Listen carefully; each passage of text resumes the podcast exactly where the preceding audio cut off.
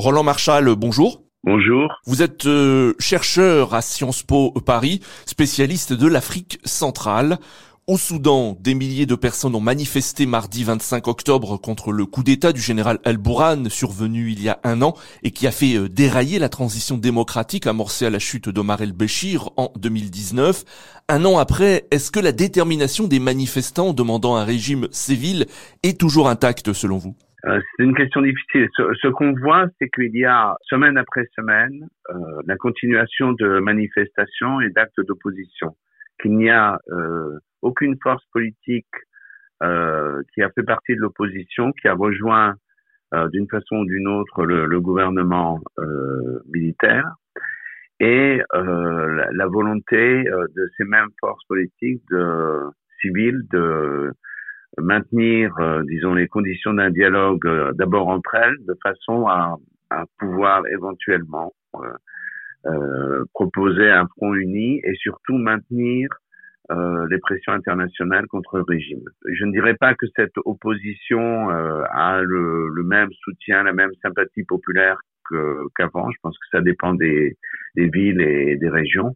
Mais par contre, sa détermination ne semble pas avoir fléchi. Aujourd'hui au Soudan, est-ce que la population a l'impression de revenir sous le régime d'Omar el-Béchir? Oui, Alors, je crois qu'il faut le, faut être très clair là-dessus. Est-ce que le général El-Bourhan euh, veut garder le pouvoir selon vous? Alors évidemment, dans les discussions avec les, les médiateurs internationaux, euh, les, le général Bourhan a fait plusieurs déclarations, et même son numéro 2, le général Emeti, euh, que en fait ils n'ont aucun intérêt, euh, qu'eux ils sont là pour défendre la patrie, la nation, et qu'ils sont évidemment prêts à rendre le pouvoir aux civils. La réalité est un peu différente, c'est-à-dire que ils sont prêts à rendre le, le pouvoir, mais pas tout le pouvoir. Ils veulent garder la haute main euh, sur euh, les questions de défense et de sécurité, plus les questions de souveraineté.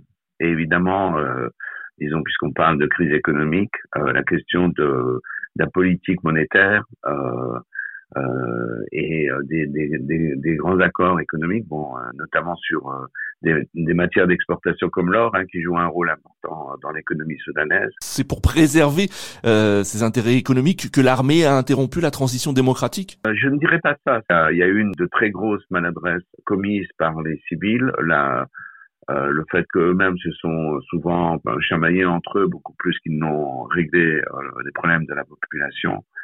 Et, euh, et, je crois que les militaires arrivent là, peut-être dans un coup de colère plus que dans un coup d'État planifié, et, euh, et ont pu ramasser la mise parce que à cause des divisions qui existaient, hein, qui étaient, qui sont réelles, qu'on voit jusqu'à aujourd'hui, entre les différentes forces qui ont aidé au soulèvement euh, populaire en 2019. Alors les militaires subissent de plus en plus de pression de la communauté internationale pour transférer euh, le pouvoir aux civils. Les bailleurs de fonds n'accordent plus d'argent au Soudan tant que la situation n'a pas évolué. Dans ce contexte, euh, est-ce que le régime peut tenir longtemps? C'est un peu un des paradoxes du Soudan, mais il faut se rappeler le, le début des années 90 où il y avait également, pour d'autres raisons, un isolement extrêmement important de ce régime qui finalement a survécu. C'est-à-dire que le Soudan, même dans la crise, n'est pas dépourvu de ressources. Hein. Je parlais de, de l'or, je parlais de, euh, il faut mentionner l'exportation de, pétrole, la production de pétrole qui est, marginale, mais pas si marginale que ça, surtout dans un moment de crise. Et puis surtout, euh, il ne faut pas oublier euh, qu'un certain nombre, qu'on a une, une communauté internationale, bon, inexistante, c'est-à-dire une communauté internationale très divisée euh, sur le, le, type de résolution possible. Est-ce qu'un coup d'État euh, n'est pas à exclure selon vous? Je crois que l'armée est divisée euh, entre elles, avec des gens qui voudraient un retour au régime précédent, d'autres qui voudraient jouer une carte euh, prétorienne, mais disons plus en relation avec ce qui s'est passé en Égypte, hein, donc plutôt anti anti-islamique, et, et d'autres qui bon ont d'autres prétentions. Donc Borhan euh, que vous, avez mentionné plusieurs fois et, lui-même contesté par les militaires. Il a des relations exécrables avec son numéro 2, le général Emeti. Euh, mais en même temps, euh, si vous voulez, il, il, il, continue à occuper ce poste parce que personne au sein des militaires, et évidemment Emeti qui ne pourra jamais le faire, n'est capable de, de, de, le renverser ou de contester son, son autorité en dernière instance. Alors on a parlé des, des manifestations qui se poursuivent. Est-ce que vous voyez un leader politique émerger aujourd'hui? Pourquoi est-ce que l'opposition militaire a été capable de durer alors que les militaires cognent hein, Il faut le dire? Il y a une répression violente, on tire à balles réelles, euh, on a toujours euh, des, des, des, dizaines de, de, blessés ou des centaines de blessés lors, de grandes manifestations. On a des tués.